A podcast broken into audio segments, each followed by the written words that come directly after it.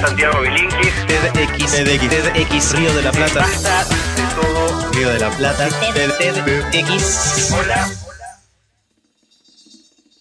Santi Bilinkis, buenas tardes. ¿Qué tal muchachos? ¿Cómo están? Bien, Hola, ¿cómo Santi. está usted? Bien, muy bien, muy bien, muy No sé contento si de me estar acá. el- ¿Cómo está usted? Muy bien, Eh, X. este era- ¿Cómo está usted, X? Usted Usted. Bueno, bien, hoy eh, Jerry se va a quedar en el domicilio, viene Santi de titular. Efectivamente.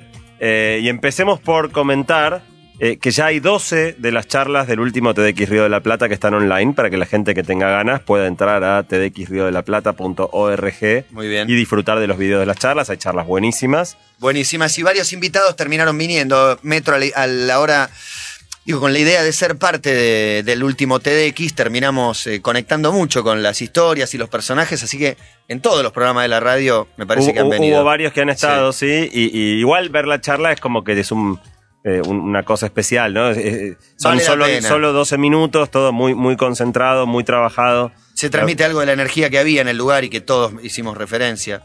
¿No? Sí, realmente. Así que bueno, están todos invitados a mirar. Ya hay 12 videos online. Siguen saliendo. Ahora en un ratito vamos a hablar de uno que sale mañana.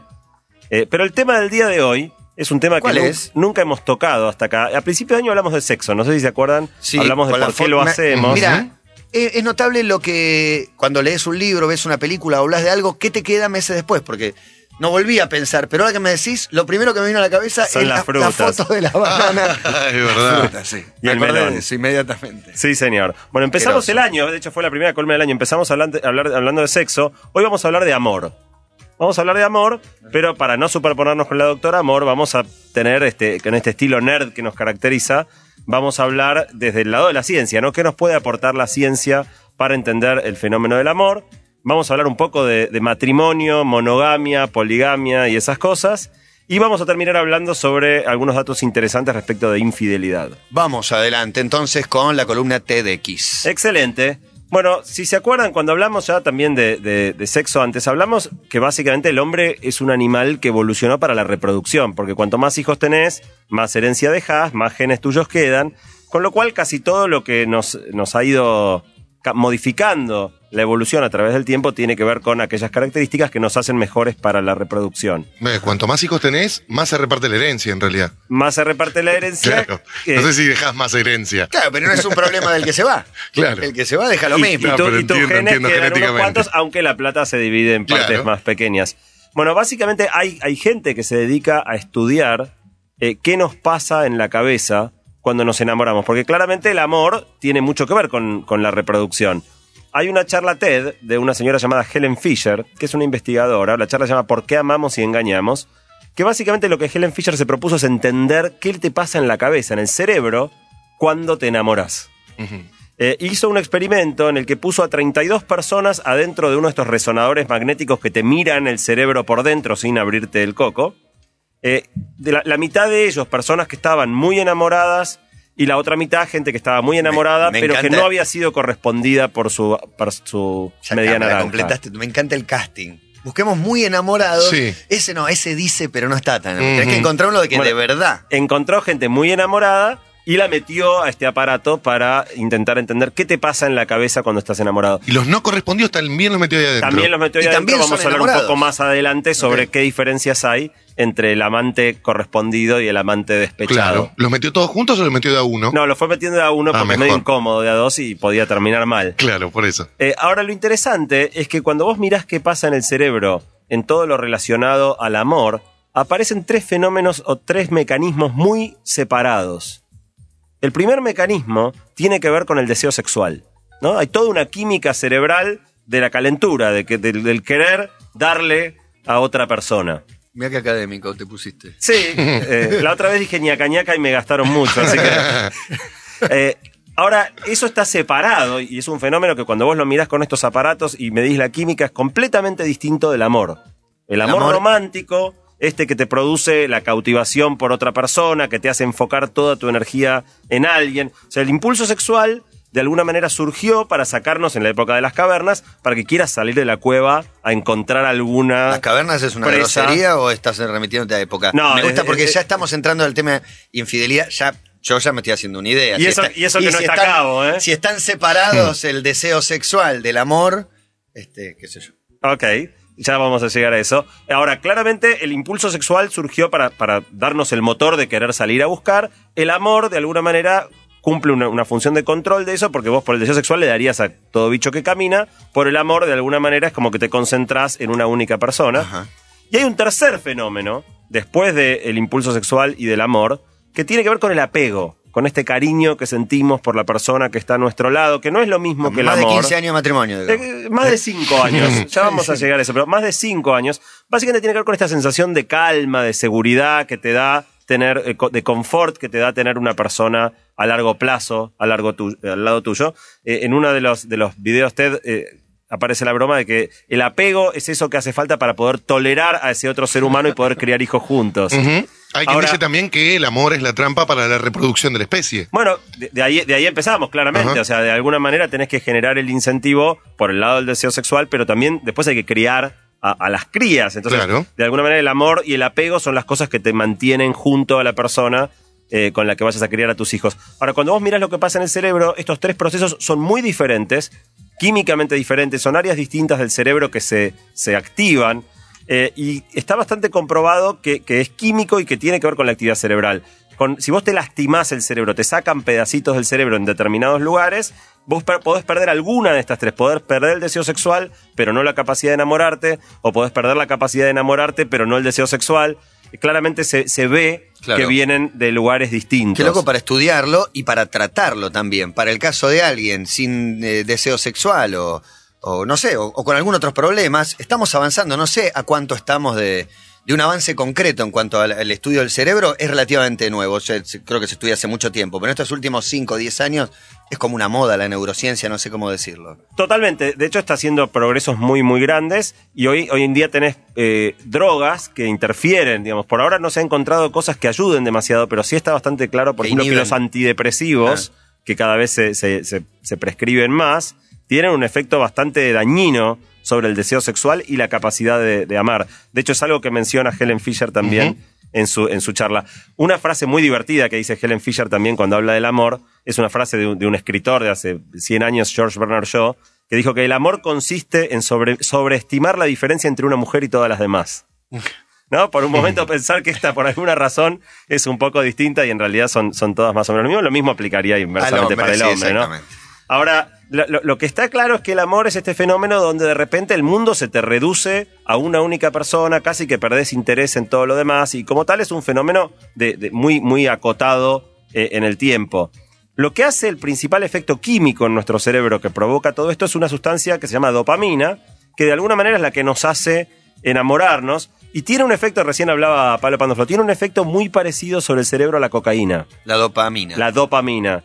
Eh, pero es una sustancia que en vez de Natural. venir de afuera, claro, la produce el cerebro y, y ese es un poco como el high emocional que te provoca el, el estar enamorado. Claro, sí, hemos escuchado más de una vez que el estado de enam- de enamoramiento produce un efecto similar a- a- al de alguna sustancia y, y también un clásico en un casamiento donde mucha gente está estimulada con algo y el que se casa dice estaba igual que ustedes pero había tomado agua mineral. Eh, completamente. Y de hecho, fíjate que es, es una, es una emoción tan fuerte el amor sí. que, que es más, en el fondo es más fuerte que el impulso sexual. Si vos pensás, la gente mata o se mata por amor, muy rara vez se mata por sexo o mata a otro por sexo.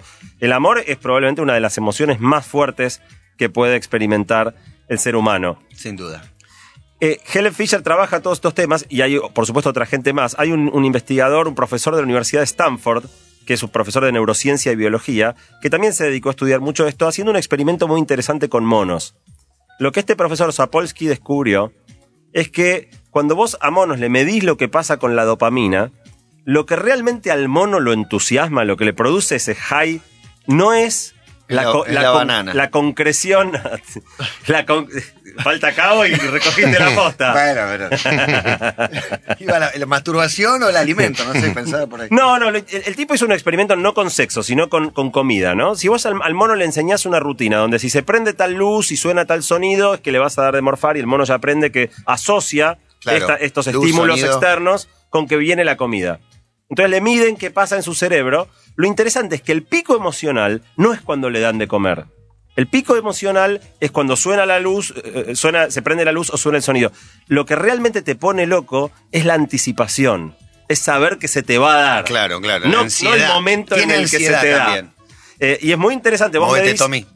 Vos me el- el- lo que le pasa en el cerebro al mono y cuando, cuando sabe que va a morfar, está feliz. Y después cuando come, por supuesto, está contento, pero el momento de más felicidad es cuando te enterás y sabés que viene algo bueno. Viene algo bueno. ¡Cuidado! ¡Cuidado! ¡Ah, la flauta!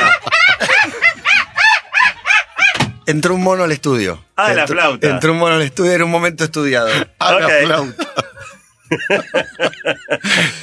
Entró un ¿Qué mono es al- esa? Es una gran expresión para definir este momento. Vale, a la flauta. a la pipeta también. A la pipeta. Y otras expresiones. A la Dela- pelotita. delata, mi edad en un punto, pero... No, tremendo, tremendo. Gran momento. Bueno, un, dato muy curioso igual respecto de este mismo experimento con monos, es que si vos... al- ¿Qué piensan ustedes que pasa si en el experimento, este que se prende la luz eh, y, y- y el sonido y viene ¿Y la comida, la comida? Si la comida viene 50% de las veces, a veces sí, a veces no. ¿Qué creen? ¿Que, el- que, que el pico emocional de la dopamina es más grande o más chico? Más grande. Lo estás tirando al bombo, el mono. No, no, no sé, ¿Por no sé decirte. Bueno, el Pobre pico, mono. el pico, Pobre mono. el pico es mucho más grande. Porque a la, La emoción de saber. Exactamente. Claro. Exactamente. El- el- el- no solo está el tema de que pinta que voy a comer, sino que no estoy seguro. Eh, Igual, ahí, mono, saca el mono y pone un humano. Lo mismo, te prende una luz, te toco un silbato y te traigo la comida todos los días. Y a veces sí, a veces no después. Eh, te vuelves loco. Bueno, exactamente, lo cual, No digo, si bien, si bien es monos, es muy análogo a lo que nos pasa a los seres humanos y probablemente es la razón por la cual nos gusta tanto la timba. Este profesor Sapolsky en su charla también tiene una frase divertida que es que dice que de alguna manera una relación de pareja es el precio que pagas para poder tener ese momento de anticipación donde estás esperando. Después te tenés que bancar cuando realmente estás, pero de, de alguna manera la relación es eso, ¿no? Es el precio a pagar para poder estar esperando el momento de estar con el otro. La otra cosa interesante que analiza Helen Fisher es que el amor también genera, obviamente, mucha infelicidad. Eh, no, somos un animal que está hecho para reproducirse, no para ser feliz. Si en el proceso de, fo- de fomentar que nos reproduzcamos eh, terminamos siendo infelices, problema nuestro. A la biología no le importa mucho la felicidad de cada uno. Bueno, Helen Fisher hizo, les decía, este- esta cuestión de estudiar a los que habían sido correspondidos y a los no correspondidos, a los despechados. En principio, esta cuestión de ser infeliz por amor es muy universal. Ella encuesta y 95% de las personas reportan haber sufrido o haber hecho sufrir a otra persona que, que- a quien amaban mucho o, o que los amaba mucho a ellos y haberlos Inevitable. dejado. Eh, ahora, lo interesante es que cuando ella pone en el resonador a esta gente, o sea, ella primero pone a los enamorados correspondidos y les va mostrando fotos de gente que ellos conocen, pero con la, de la que no están enamorados. Cuando aparece la foto del enamorado, la dopamina se dispara y pasan un montón de cosas. Cuando mete a los que no son correspondidos y hace esta misma cosa, les va mostrando fotos de gente que conocen, pero de la que no están enamorados, cuando aparece la foto del amor, el efecto de la dopamina es mucho más fuerte.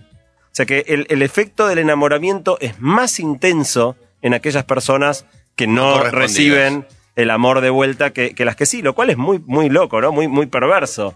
Y Eh, ti- tiene cierta lógica también. El que vive el amor lo tiene puesto ahí, lo disfruta. El que vive pendiente de si sucede o no, ah, No Está encuentra nunca esa permanentemente recompensa torturado. que calme un poco el claro, efecto. tiene más carga. Y, y la otra analogía con la cocaína que describe Helen Fisher es que también el amor tiene todas las características de algo, de, de una adicción. Donde hay- como, Sí, como un tema de tolerancia o de acostumbramiento, donde vas perdiendo el entusiasmo y necesitas más para poder este, mantener el mismo nivel, donde tenés momentos de abstención donde te los quitan y la pasas muy mal, y donde terminás en una recaída y, y- y, digamos, Uh, es- la recaída. ella dice que de alguna manera el amor es la sustancia más adictiva del mundo.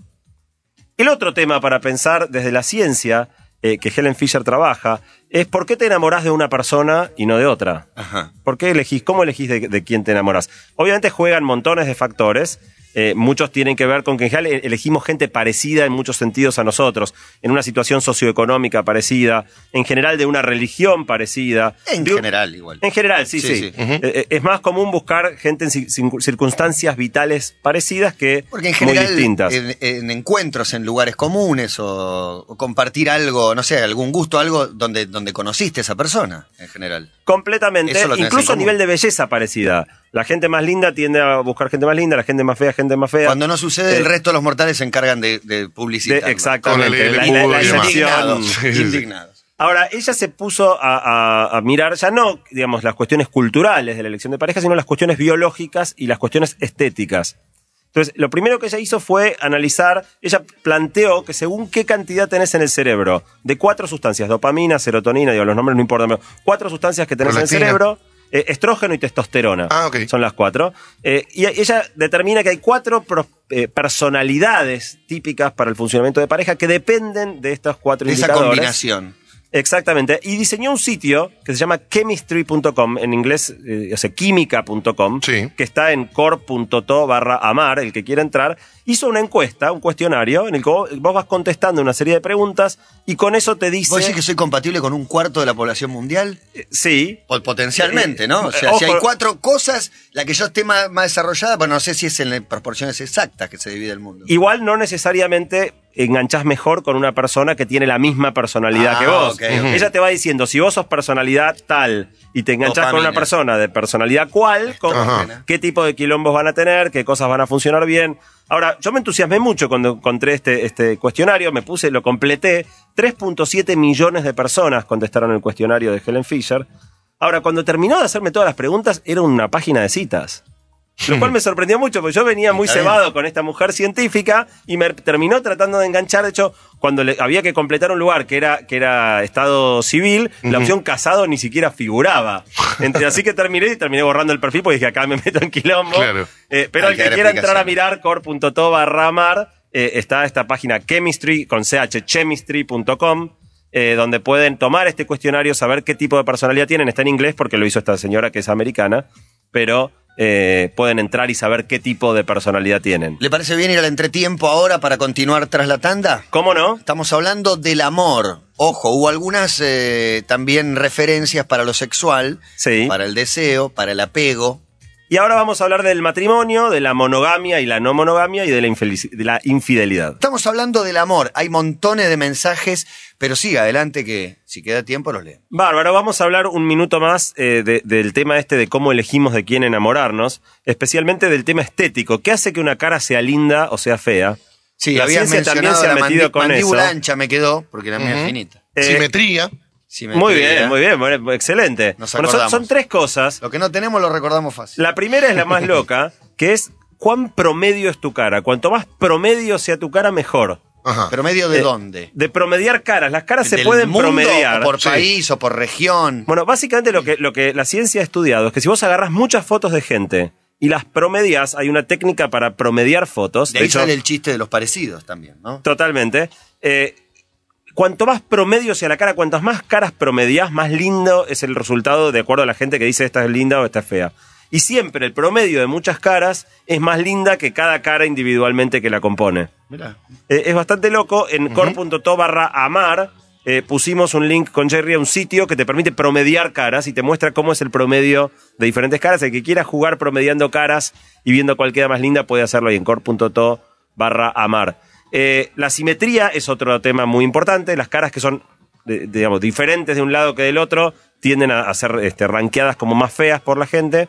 Y por último, esto que decías vos, Matías, eh, la apariencia, de, eh, de la relación con, con- con la masculinidad o feminidad, ¿no? En la mujer que sea una cara más femenina, con mandíbula más chica, con pómulos más salidos, con labios más gruesos. En el hombre lo contrario, una cara más masculina, la- una mandíbula más importante, no tantos pómulos, no tantos labios. Pero fueron cambiando también eh, esos estatus, me parece, ¿no? Esos estándar, quiero decir. En el Renacimiento se buscaba una belleza más voluptuosa, ¿no? Sí. Cuanto más regordeta era la mujer, Las era más linda. Goya. Exacto. Eh, de hecho, el, el bronceado, el bronceado a principios del siglo XX era, era algo malo, porque quiere decir que trabajabas todo el día afuera haciendo trabajo físico, el tipo que estaba todo el día adentro y era blanco, pálido, era como más estatus porque no tenías que hacer trabajo físico. Después pasamos por un naranjismo y las camas solares y la tierra de India y no sé qué. Y ahora se volvió un poco a la palidez. O sea, no está tan de moda estar quemado Y todo lo el que año. pasa es que sabiendo que hace daño, es Claro. como que de alguna manera dice que no tenés mucha, mucha conciencia respecto de tu propia Sí, salud. Y claro. las modas también nos llevan a la anorexia, a, algunos estereotipos extraños. A la raros. androginia también. La androginia también. Bueno, dos comentarios finales de- respecto de la estética de las caras. Por un lado, se ha estudiado que en general, eh, en cuanto a la preferencia por el color de cabello, de los ojos, etcétera, eh, lo que es más escaso es más valorado. Entonces, en los países donde abundan las rubias les gustan las morochas, en los países donde abundan las morochas les gustan más las rubias. Lo mismo con los ojos claros, hay que ver qué pasa con la tintura, que de alguna manera está distorsionando Sí, el mix. En Alemania y en los países de Europa del Este, las mujeres se tiñen de morochas. Claro, exactamente. Siempre van en contramano de, de lo que más abunda. Y la última cosa, una- dos observaciones muy curiosas de dos trabajos científicos, eh, que son de alguna manera la venganza de Edipo y de Freud. Eh, si vos te fijás cuál es la probabilidad de que un hombre elija una mujer de cabello oscuro, es más alta si su mamá tenía cabello oscuro. ¿En serio? Y peor Oh. aún, si vos me dis qué probabilidad hay de que un tipo elija una mujer mayor como pareja, una mujer más grande, Agárrense. es más probable si fue, si en el momento que él nació su mamá tenía más de 30. O sea, los que fueron criadas por mamás más grandes eligen mujeres más grandes. Los que fueron criadas por mamás más jóvenes Si mi me eligen tuvo a los 30 clavado, 30 clavados, no estoy seguro de qué lado no, cae. no voy con ninguna de las estadísticas en este caso. no estoy seguro si tenía No. 30, sí, me parece que sí. Pero Mi bueno, para, para meternos ahora, si quieren, en el tema más jugoso, eh, estos tres mecanismos Sí. que, que arrancan con el sexo, que, que hacen que, digamos, en el momento del sexo el orgasmo genera una descarga muy grande de dopamina, que es lo que después te hace enamorarte. Y en el medio del amor aparece la oxitocina, eh, y, eh, que de alguna manera es la que te hace apegarte y querer estar con el otro y ya quedarte en la camita abrazadito, aunque ya haya pasado el momento de, de- del sexo. En el mejor de los estos tres mecanismos, claro, exactamente, estos tres mecanismos no siempre va- sal- salen tan aceitadamente. fallar. Puede Amarilla, fallar. Podés, de hecho, como son tres mecanismos independientes, No está hablando con doble sentido todo el tiempo. Jugoso y aceitado no está diciendo No, eso. está bien, yo estoy mal acostumbrado a mirar a mi derecha y poner amarilla. Claro, está- eh, ahora vos podés sentir un gran apego a tu pareja de largo plazo y enamorarte de otra persona y calentarte con otra. Químicamente, cerebralmente, esto es perfectamente posible, como también es posible amar a más de una persona. Claro, entonces esas cosas que son muy fáciles de decir por radio, pero imposible de decir mano a mano en el living de tu casa. Eh, Completamente, pero si tenés un paper científico que te respalda, Claro. todo cobra otra seriedad. Claro, y aceite. ¿Y tu mujer? Bueno, parte de lo que, de lo que- sí, vamos a ver qué, qué opina cuando escuche la Por columna. No, no, Eh, por suerte no la va a escuchar. Pues no la escucha, no la escucha, así que no hay peligro.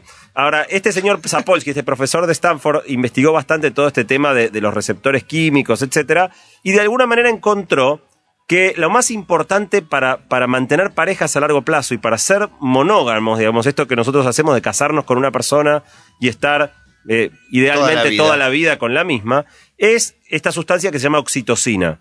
Y cuantos más receptores cerebrales uno tiene de oxitocina, más eh, probable es que forme relaciones estables en el tiempo. Y esto es algo que de alguna manera se puede medir y que también tiene eh, indicadores genéticos. Hay ciertos genes que son los que te hacen tener más receptores de oxitocina, con lo cual en animales es bastante posible, mirando sus genes, predecir si esa especie va a ser una especie monógama o una especie polígama. Esto todavía no ha sido tan testeado con seres humanos, pero resulta bastante posible que, que sea, que se pueda Claro. mirar genéticamente y determinar si sos una persona que tiene tendencia a la fidelidad o a la infidelidad. En la medida en que, que se vuelven más comunes estas páginas que te permiten hacer eh, testeos genéticos y todo eso, de alguna manera vamos a quedar más en evidencia como personas eh, potencialmente fieles o potencialmente infieles. Igual cuando se miran los genomas eh, de los seres humanos comparados a otras especies animales, los, eh, seres humanos no son ni, ni muy monógamos ni muy eh, polígamos. Estamos medio en el medio y somos una especie que tiene el potencial para vincularse de las dos maneras. Con lo cual la siguiente pregunta es si es natural el matrimonio. ¿Es lógico que esperemos enamorarnos de una mujer o de un hombre y estar junto con esa misma persona toda la vida? No sé de dónde viene, pero es parte de una construcción cultural que está vigente, no diría muy vigente, porque van cambiando las cosas. Totalmente. Ahora, si miramos el aspecto científico, el aspecto, el aspecto genético, biológico, por, por un lado hay, hay una cosa que es inobjetable, que es que 90% de los seres humanos en algún momento están, si no casados legalmente, en parejas de largo plazo. O sea, es algo absolutamente eh, común, normal, eh, normal en el sentido de que, de que es la norma, es lo que más Sí. se observa, eh, que las personas estén eh, en, en pareja de largo plazo en algún momento de su vida, aunque hay muchas culturas a lo largo de la historia de la humanidad que no han sido monógamas. Existen culturas en la actualidad también donde un hombre se casa con varias mujeres o varias mujeres Sí, o varios eh, hombres con una mujer o muchos Ah, con sí, muchos. existe al revés también. Sí, Varios lo hombres más con una común- mujer. Lo, lo más común es un hombre con, con- con muchas mujeres, eh, pero culturalmente ha existido todo a lo largo de, de la historia. Y cuando uno mira el reino animal, la monogamia pura La monogamia donde un mono solo está con una mona y nunca le toca un pelo a otra mona es extremadamente infrecuente. En la naturaleza, el matrimonio monogámico casi, casi no existen especies que sean monógamas puras. Salvo el hipocampo, por ejemplo. Hay alguna que otra. eh, de hecho, en una de las charlas del, del TDX Río de la Plata último, la dio un biólogo que se llama Eduardo Fernández Duque, que habló sobre una especie de monos que viven en, en Formosa, que son interesantes porque son completamente monógamos. Realmente están con un. eligen una mona, un- una mono mono, y están juntos toda la vida, y, y no, no vuelven a, a- romper eso ni a mirar otra mona. Se dejan de preguntar ya si, si- o sea, la conquista, la seducción, todo eso no, To- no Todo eso aparece no más. aparece más. Dicen que los pingüinos son así. Eso sabes que no estoy seguro. ¿Sí? No estoy seguro. Que no Ahora preguntan por, Sí, por mail si son felices, si se pudo saber si eran los felices. monos. Evidentemente Vamos lo a preguntarle a. Eduardo. Ahora, lo interesante es que él estudia estos monos precisamente porque esto es una excepción absoluta. 80% de los monos, que son la criatura biológica más parecida a nosotros, son polígamos, están muchos con muchos y no tienen ninguna barrera. Bueno, el hombre en durante todo muchos esto. años también. Bueno, el hombre también, el hombre todavía hoy, eh, y lo que se observa en el hombre es que en definitiva hay mucho más una monogamia social de vivir con una sola persona, criar los hijos con una sola persona, que una monogamia sexual. O sea, es mucho más común que sí, que tengas una sola esposa, pero no necesariamente que tengas sexo con una sola eh, persona. Igual estamos hablando solo de heterosexuales, por no, el no, momento. No, es- esto, No. Es, esto es cierto Para te digo, cualquier eh, gusto. también Ah, en- para cualquier preferencia. Eh, Hay, hay un, un estudio muy interesante que hizo este profesor de Stanford, eh, de nuevo en la misma línea de los de Helen Fisher. Si vos agarrás a una persona como hizo Helen Fisher y le mostrás fotos de personas que conoce pero no está enamorada y fotos enamoradas, se produce el pico de dopamina. Ahora, si agarras a una persona que está hace cinco años en pareja con la misma persona Sí, ¿qué y le vas mostrando fotos que conoce Buenas y tardes. fotos de la mujer, no pasa nada. O sea, hay un pequeño pico de dopamina, pero nada ni remotamente parecido a lo que ocurre cuando te, te agarran en el momento del amor más puro, el amor así de- Claro. del, enamo- del enamoramiento. Es un poco deprimente, pero es la realidad. Las, pare- las parejas de largo plazo. Deprimente es, es pretender que te pase lo mismo que el, el momento en que conociste o te enamoraste ocho años después, diez años después. Claro, bueno, lo que esto Eh, dice es que no en definitiva las relaciones van cambiando. Ahora lo que, lo que este profesor de Stanford plantea es que de alguna manera es como que los humanos somos monógamos seriales. No estamos con una sola persona todavía, estamos en general con una por vez y vamos silvanando Claro, monogamias a lo largo de, tu de la vida. Ahora, lo que esto de alguna manera plantea es que entonces, en esta monogamia social pero no sexual, hay mucho espacio, es muy humana la infidelidad. Con lo cual, eh, encontramos con Jerry una, una encuesta que se hizo este año eh, en Estados Unidos. No es exactamente, no está hecha acá, pero creo que los resultados son bastante extrapolables. Les voy a hacer algunas preguntas a ver si pueden adivinar algunos de los resultados. A ver. Si se consulta a, cinco. a- a personas, a matrimonios, ¿qué porcentaje de los matrimonios alguno de los dos admite, no al otro, sino en la encuesta, qué porcentaje de los matrimonios alguno de los dos admite haber sido infiel? ¿Qué porcentaje? Eh, Yo te digo la mitad. Para la encuesta, 76%. 41. Oh, mira. En 41% Más cerca de los vos. matrimonios, alguno de los dos admite haber sido infiel. ¿Qué porcentaje de los hombres fueron infieles alguna vez? Que admiten haber sido Admiten haber sido infieles. infieles, no necesariamente a, a esta eh, mujer con la que están ahora, pero alguna No, vez no, han que sido admite infiel a alguna sido mujer. infiel alguna vez en su vida, el 70% de los hombres. Para la encuesta. 57. Y yo iba a decir cerca del 40, porque si fue 41% el- No, pero esto es en el matrimonio. No, pero que Ah, hombre puede ser- ok. es más amplio. Que alguna vez en su vida fue Ah, infiel. en sus parejas, Casi ok. podría cancherear con el tema un hombre. Claro. 57. ¿Y las mujeres? 26.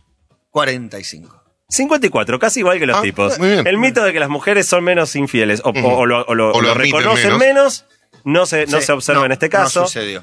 ¿Qué porcentaje de las, de las personas fueron infieles con un cuñado o una cuñada? Esto ya es más retorcidito. 2%.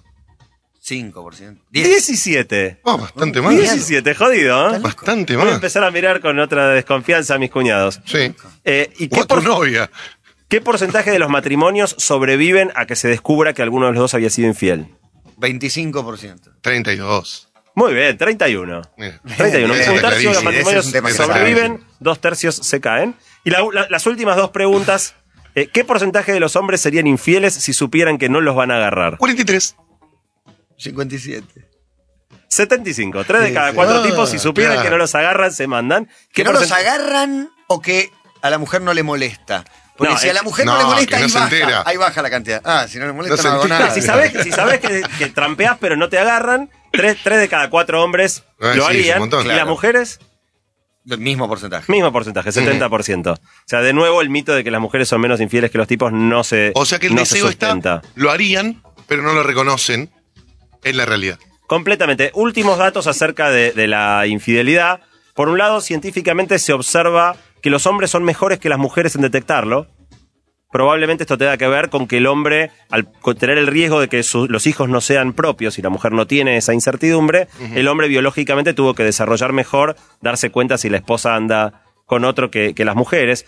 Aparece poca relación entre cuán feliz o infeliz está la pareja y la infidelidad en el hombre. El hombre, la causa principal de infidelidad del hombre no es que se está llevando mal con la mujer, que la cosa no está cambiando. En las mujeres sí, en general hay más relación entre que no esté bien la pareja y que decidan ser, ser infieles. Eh, 15% de los recién casados ya son infieles en el primer año, y tanto en mujeres como en hombres. Eh, y la el último dato, en un análisis del año 2011, un tercio de las demandas de divorcio en Estados Unidos en el 2011 incluían en algún lugar la palabra Facebook. Oh. Un tercio. Un tercio. Qué Diferentes no causas, eh, eh, alguno mandando mensajes inadecuados a alguien Sí. del sexo opuesto, o alguno después de separados pero no divorciados, poniendo posteos que el otro considera inapropiados y terminando de gatillarlas, ya sea porque está con otros o lo que sea, No terminando de gatillar el divorcio.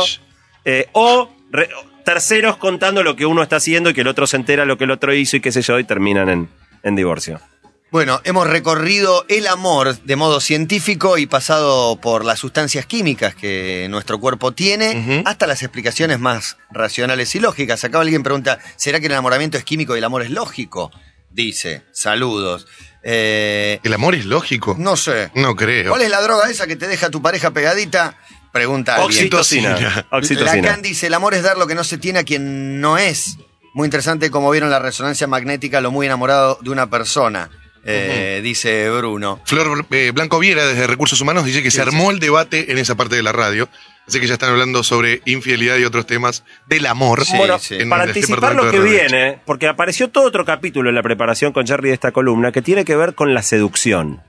Hay, hay- hay gente que se puso a investigar, vieron que hay muchas técnicas de seducción, escuelas que te enseñan cómo levantarte mujeres y todo eso. Bueno, hay, un, hay gente que se puso a investigar científicamente a si las técnicas sirven o no sirven y B, eh, poner a prueba, en definitiva. Si vos agarras un grupo, experimento, agarramos un, tipos que no hicieron cursos o que no aplican técnicas y los mandás de levante y tipos que aplican técnicas, determinar si las técnicas sirven, son efectivas o no sirven. Claro. Así que en dos semanas vamos a hablar También. de la ciencia de la seducción. De la seducción. La seducción encierra La ciencia un concepto levante. que para mí es, es el que es clave en todo esto, que es el deseo.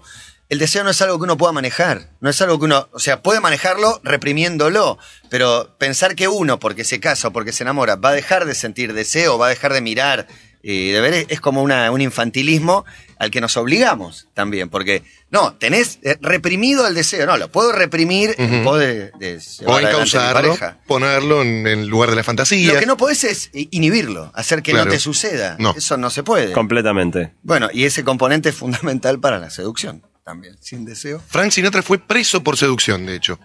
¿Es un- como delito? Sí. Mira. En el año 50 y pico. Mira.